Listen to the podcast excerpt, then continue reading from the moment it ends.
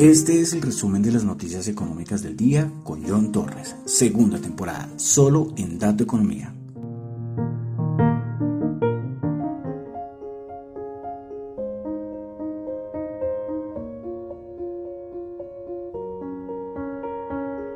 I'm going on during this time. I feel there's no one to save me. This all and nothing really driving me crazy. I need somebody to hear, somebody to know, somebody to have, somebody to hold. It's easy to say, but it's never the same. I guess I kinda like the way you numbed all the pain. Now the day bleeds into nightfall,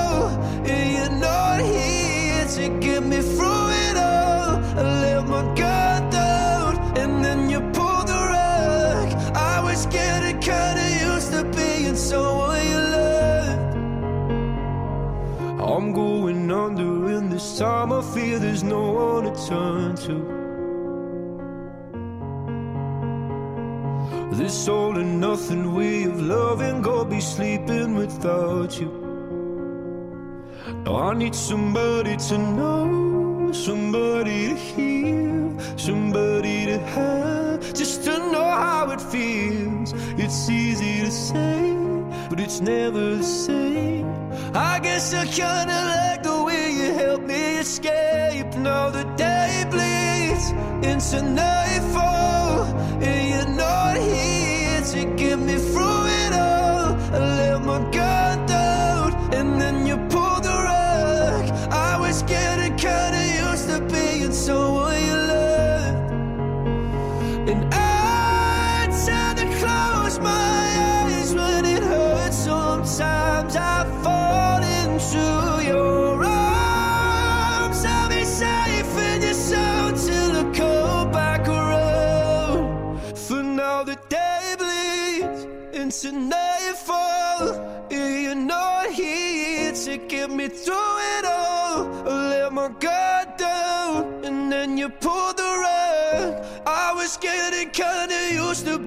being someone your love, but now the day bleeds into nightfall. and You're not here to get me through it all. I let my guard down, and then you pulled the rug.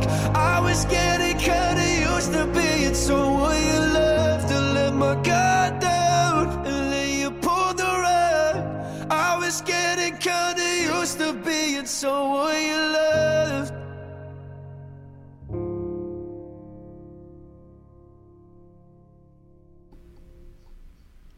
Muy buenas tardes, buenas noches, para decirlo, porque es un horario poco habitual, ¿no? Normalmente siempre hago el programa por muy en la noche, pero hoy lo hago un poquito más temprano.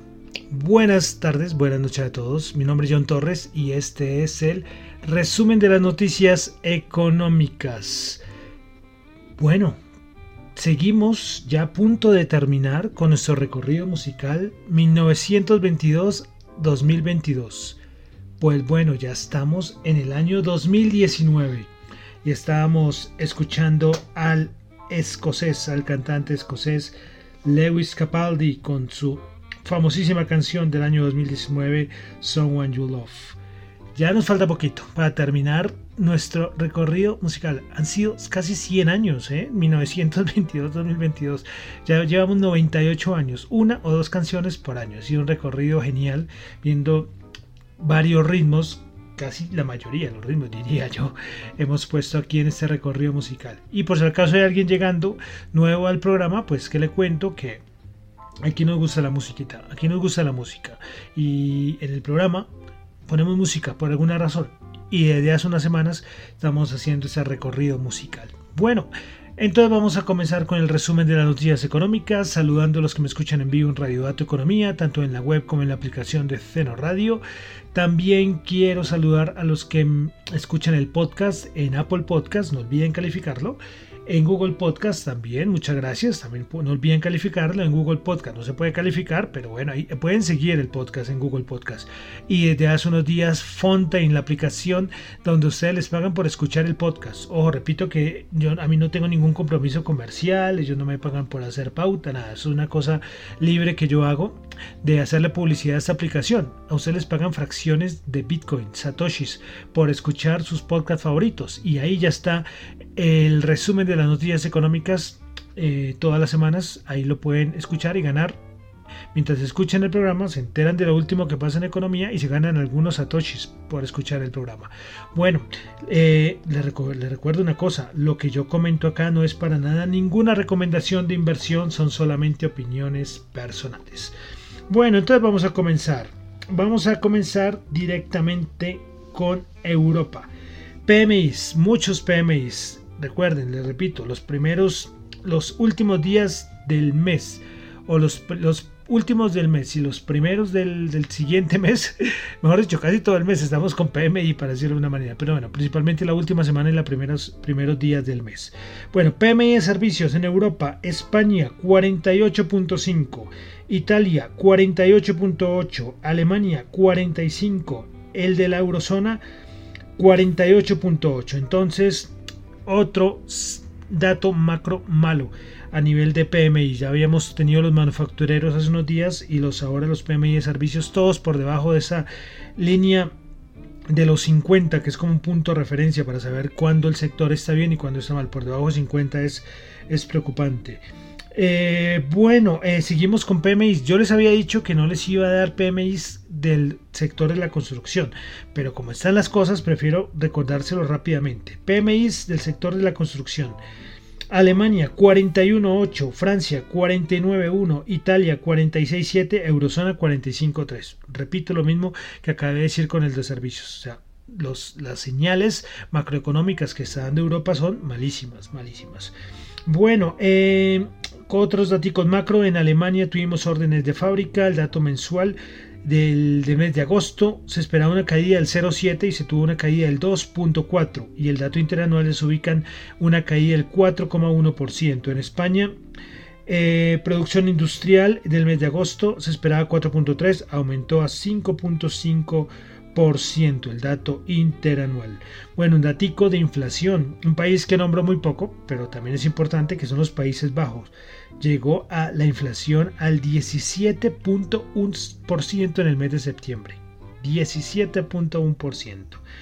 Bueno, eh, otro datico macro en Europa, ventas minoristas. El dato mensual del mes de agosto esperaba, se esperaba no tengo el esperado. El anterior, que era una caída del 0,4, esta quedó en 0,3% la caída. El dato interanual es una caída de las ventas minoristas en la eurozona del 2%. Bueno, hoy el gobierno alemán dio algunas expectativas respecto a la inflación del país. Y bueno, a nivel de variables macro, primero que todo, entonces el gobierno alemán espera una inflación del 7,9% en 2022, pero en el 2023 la espera del 8% peor al, 2022. El, pronóstico del crecimiento económico para Alemania para el 2022 lo reducen, sí, lo reducen, lo a, a ver, a ver, a ver, a 1.4%. Bajan la estimación del crecimiento económico para Alemania. Y finalmente, el gobierno alemán dice que espera una recesión en 2023 y ve al Producto Interno Bruto bajando el 0,4% datos malos. Me sorprende la tu inflación, de verdad, porque todo el mundo espera que, bueno, este año la inflación va a ser dura, pero que en el 2023 la, cosa como mejore. Y ellos dicen que en 2023 ve la inflación en el 8%. Bueno, eh, más cositas para finalizar Europa, y es que Fitch Ratings dice que la inflación en el Reino Unido va a alcanzar un máximo del 8,9% en 2022 y que descenderá al 4% en 2024 respecto a la inflación del Reino Unido por parte de Fish Ratings. Bueno, pasamos ya a Estados Unidos, donde tuvimos el PMI de servicios 56.7, eh, muy cerca a, la dato anterior que fue 56.9 y por encima de lo esperado que fue 56. Diferencias, ¿no? Diferencias importantes entre los datos de Europa y Estados Unidos. Ah, bueno, aunque, aunque el dato de PMI es que este es el ISM, recuerden, en Estados Unidos tenemos el ISM y aparte el, el marketing del PRM, el PMI de servicios. El ISM 56.7, pero el PMI 49,3. Se mantiene muy cerca de los 50, pero está por debajo. Yo diciendo que, compare, que no hay que comparar Estados Unidos con Europa, pero a nivel de PMI se mantienen, eh, de PMI servicios se mantienen por debajo de 50. Bueno, tuvimos dato de la agencia de empleo, del ADP, se esperaban 200 mil y quedó en 208 mil. Hoy tuvimos subsidios de desempleo.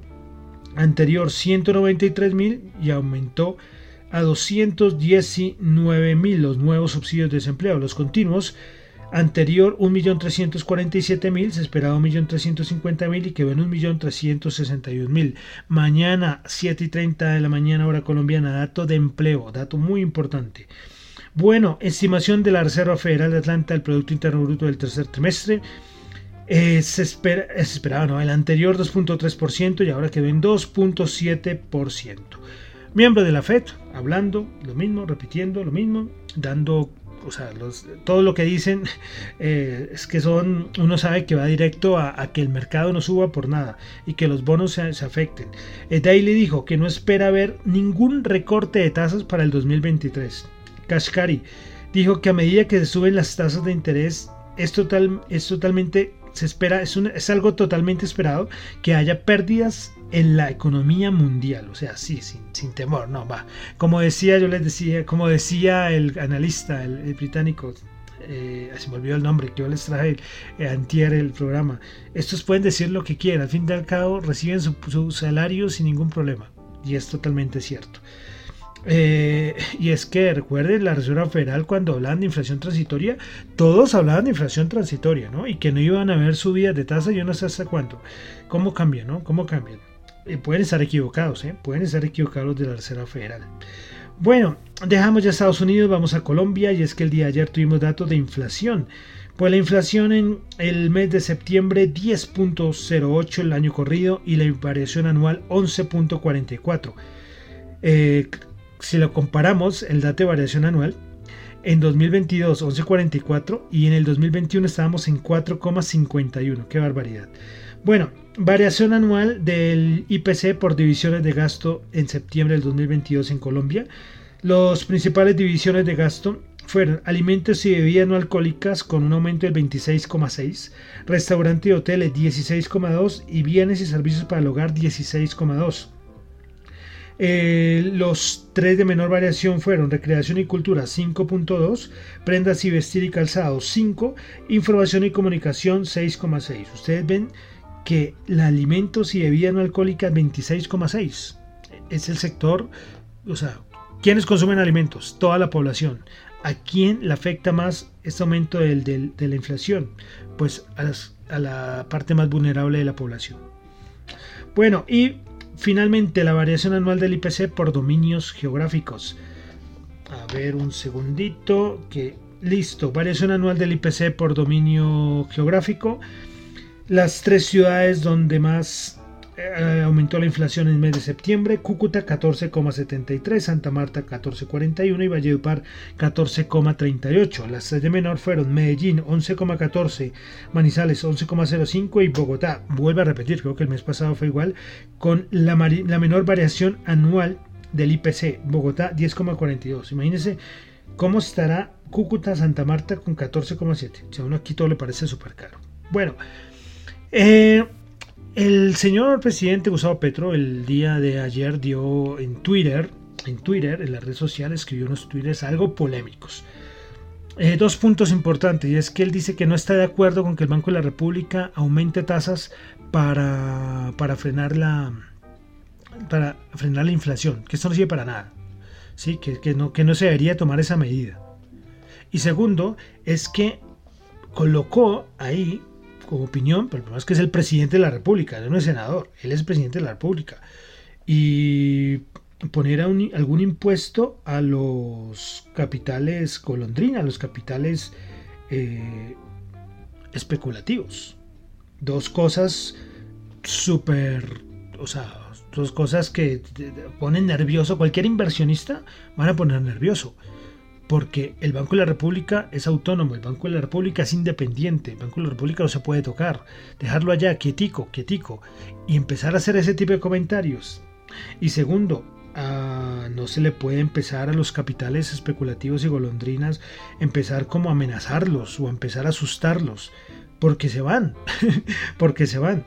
Eh, voy a traer aquí a, eh, anotación una, un tuit que hizo Felipe Campos, el gran analista de Alianza Valores, que, dijo, escribió en su Twitter, en los últimos 12 meses han llegado 18 billones de pesos de capitales golondrinas al, al mercado de TES. Récord histórico y una muestra que este capital también llega cuando las cosas están difíciles, casi lo mismo que se planea recibir por la reforma tributaria. Los mayores compradores de TES son fondos de pensiones internacionales, fondos soberanos de otros países y bancos centrales. Esto no es muy golondrina que digamos, pero no van a invertir en un país que les restrinja recuperar su inversión cuando ellos prefieran. Los capitales especulativos son la salvación para países que pierden el grado de inversión. Si queremos que la plata venga y se quede, la receta es al contrario, dar tranquilidad que las reglas no van a cambiar y finalmente ellos poco tienen que ver con la dirección del dólar me pareció, pues, Felipe es un analista de los top, no solamente en Colombia, sino en Latinoamérica. Eh, repito, repito, y yo coloqué un tweet cuando vi esa noticia. Eh, históricamente, por economía, por los conceptos básicos de economía, para frenar la inflación, para frenar la inflación, históricamente se tienen que subir tasas. Turquía, en Turquía, Erdogan que se día del nuevo genio macroeconomista, dijo no, vamos a bajar tasas para frenar la inflación. Y los presidentes del Banco Central de Turquía todos se les han, se les han marchado porque dicen, este tipo está loco, yo me voy de acá. Porque Turquía maneja, pues, maneja el Banco de Turquía como quiere. ¿Qué pasa? Inflación en Turquía 83%. O sea, cometer errores de esto puede destruir la economía de un país. ¿sí? En todo aspecto. Tasa de cambio, inflación, o sea, inversión extranjera directa, bueno, un montón de variables que destrozan la economía de un país. Y ahorita vamos a hablar cuánto cerró el dólar el día de hoy. Entonces, eh, interesante, ¿verdad? Que impactante, preocupante, bueno, muchas cosas que decir sobre estas declaraciones que hizo el señor presidente Gustavo Petro en su cuenta de Twitter. Bueno, eh, dejamos ahí el asunto, este asunto del señor presidente. Pasamos al ministro de Hacienda José Antonio Campo que manifestó que prevé que la inflación en Estados Unidos y a nivel global comenzará a bajar y que esto permitirá al gobierno hacer una emisión de deuda en el mercado internacional. Abro comillas.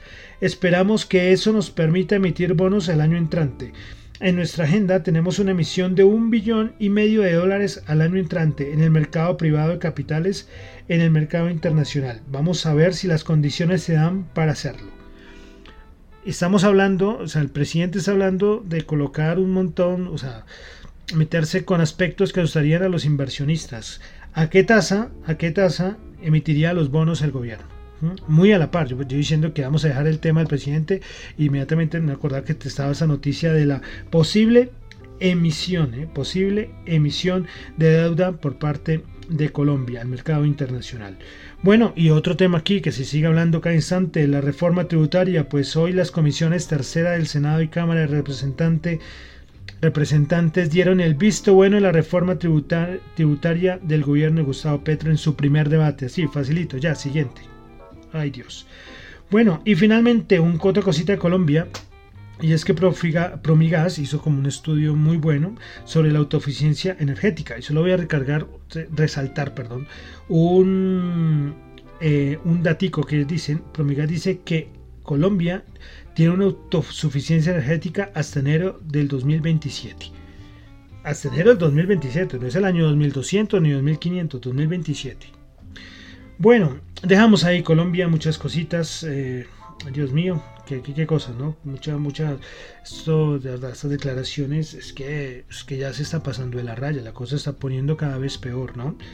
Eh, difícil. Ah, bueno, se me olvidaba. El BBVA Research dio sus nuevas estimaciones de crecimiento económico de Colombia Pues según el BBA, Colombia crecerá este año, en el año 2022, 7,6%, pero entrará en una fase de desaceleración y en 2023 el Producto Interno Bruto solo aumentará en el 0,7%. Eh, después, si el otro año la economía colombiana entra en recesión, vamos a ver a quién le van a echar la culpa. ¿no? Bueno, dejamos entonces eh, ya Colombia. Ahora sí, ya, ya vamos a pasar a la parte de mercados, commodities. Comenzamos con inventarios de petróleo de la EIA. Se esperaba un aumento de 1.8 millones de, de, petróleo, de barriles de petróleo y se tuvo fue una caída de 1,3 millones de barriles. Ayer, reunión de la OPEP, lo bueno, casi medio descontado del mercado, pues acordaron el recorte de 2 millones de barriles por día. Algo interesante pasó ayer eh, y es que el, ministro de Petróleo de Arabia Saudita, Reuters, creo que fue la agencia Reuters, le hizo una pregunta y él se negó a responderla. Y le, dio un carretazo, le dijo, es que ustedes, señalando esta agencia, se la han pasado diciendo cosas, chisme de que nosotros estamos con Rusia planeando no sé qué cosas. Pareció curioso, ¿eh? Curioso, curioso, curioso.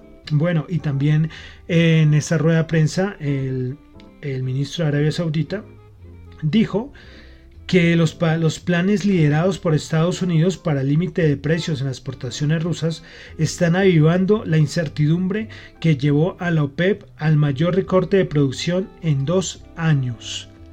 Como diciéndole, ustedes están amenazando eh, a, a, Rusia lo de los precios. Miren, pues la OPEP Plus recortó producción. Ya habíamos dicho eh, que la Casa Blanca de Estados Unidos estaba totalmente en contra de todas estas medidas, pero, pero nada, el viaje de Biden donde se enfermó de COVID, a ver, donde se enfermó de COVID, pues poco le sirvió, ¿eh? de verdad, porque, porque miren, recorte e inmediatamente dos meses, creo que fue hace dos meses que fue esa visita de, Biden a esta parte del mundo.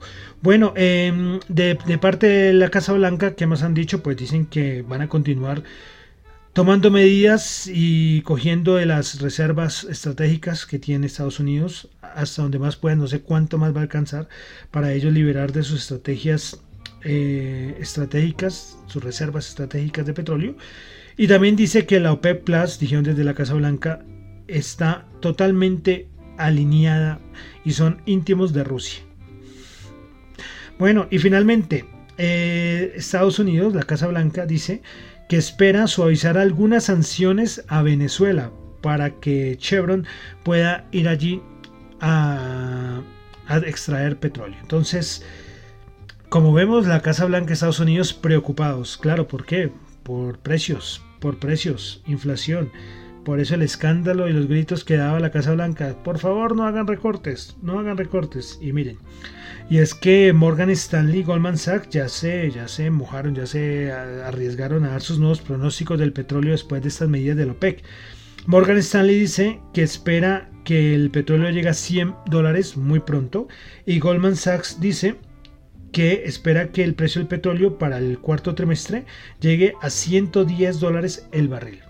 Entonces, medidas y estimaciones muy a la par con todo lo de los recortes por parte de la OPEC. Bueno, dejando el asunto de petróleo, recordemos que los Musk ya parece que llegó a un acuerdo, pero con la compra de Twitter, ¿no? Pues parece, según el New York Times, que Elon Musk lo que estaba haciendo era tiempo y tratando de buscar un descuento de hasta el 30% en la compra de Twitter. Bueno, más cositas. Ya, ahí terminamos. Vamos a pasar ya a los índices, que esto se hace largo, se hace largo.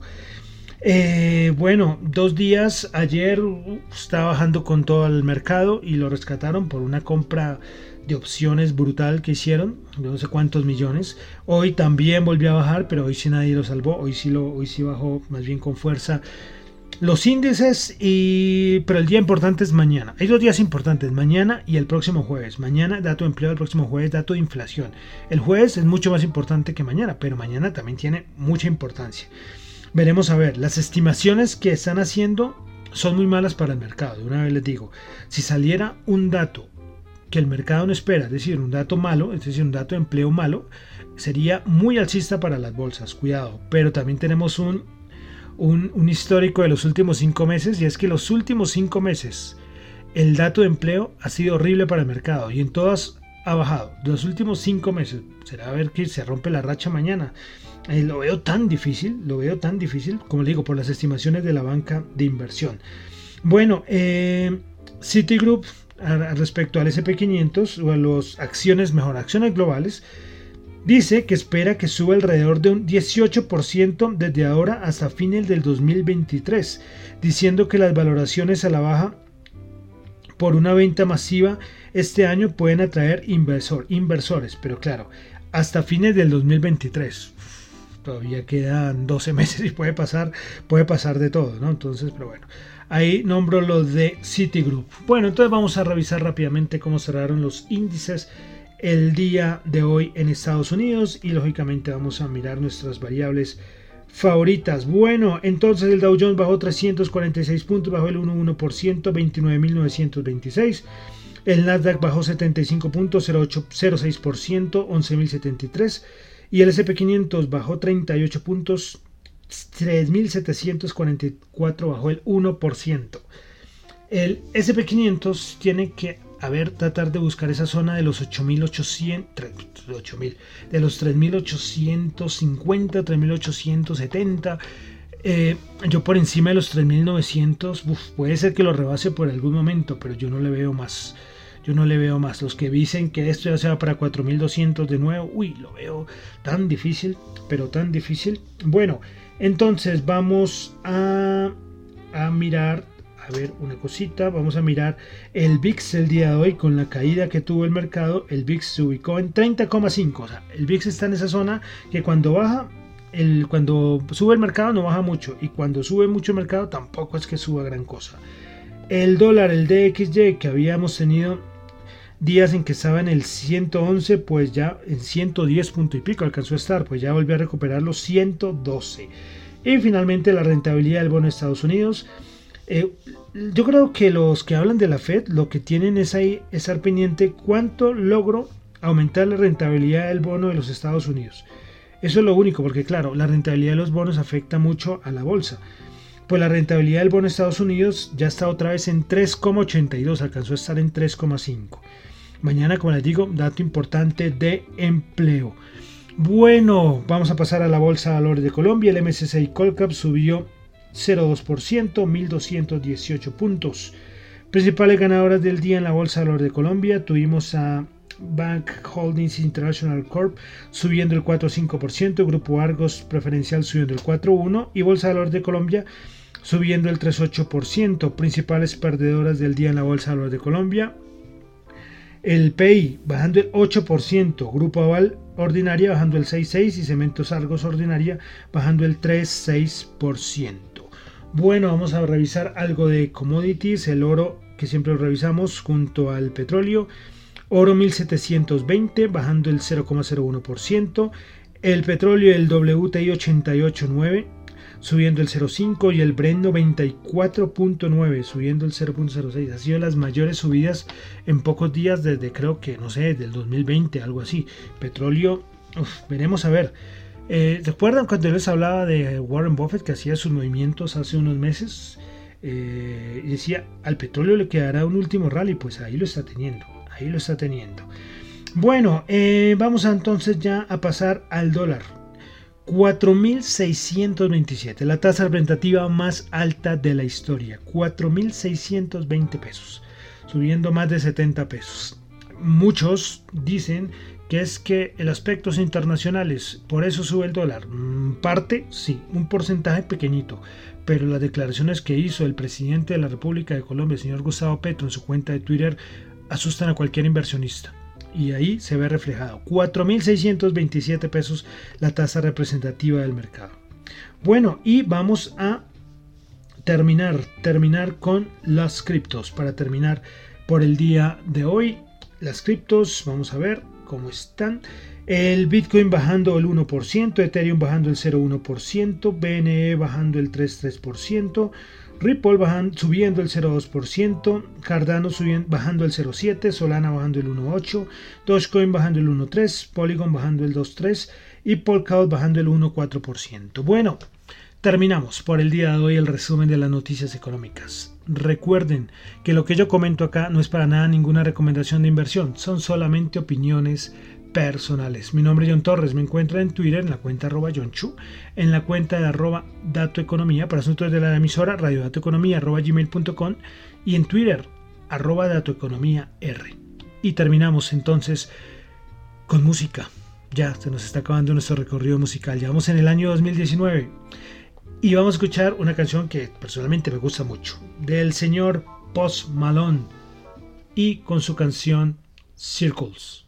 Muchísimas gracias.